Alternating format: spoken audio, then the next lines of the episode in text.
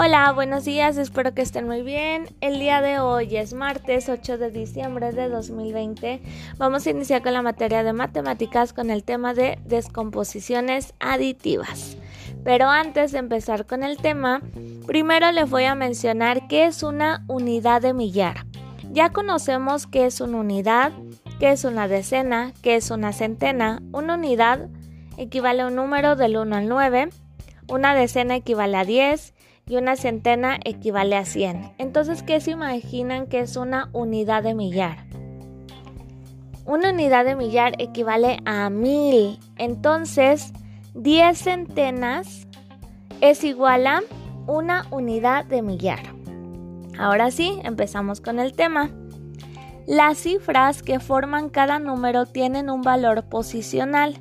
El lugar que ocupan dichas cifras al interior de una cantidad determina su valor. Por ejemplo, la cantidad 5297. ¿Cómo lo acomodaríamos? Por ejemplo, el 5000 es una unidad de millar.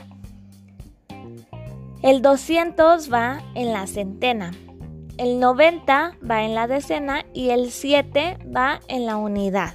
Así vamos a estar acomodando nuestras cantidades.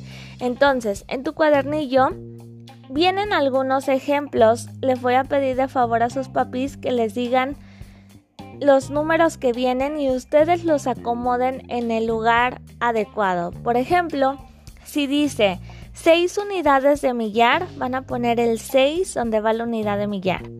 Luego van a poner 8 decenas donde van las decenas. Luego dos centenas, van a poner el 2 en centenas y el 1 en unidades. ¿Y qué número formamos? Formamos 6281 y así van informando sus números.